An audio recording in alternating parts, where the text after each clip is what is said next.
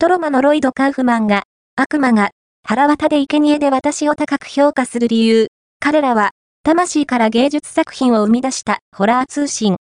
クレイジーでグロテスクでコミカル。そんでもってなぜだかほっこり。ホラー映画の名作への溢れる愛をエネルギーに、ジャンルの枠組みを無邪気に飛び越える分類不能の映画、悪魔が、腹渡で生贄で私が、現在公開中。本作を手掛けたのは宇賀名健一監督。スラムダンス映画祭、ポルト国際映画祭、プチョン国際映画祭などで入賞した短編映画、王法に、新たな展開を加え、長編化したものが本作だ。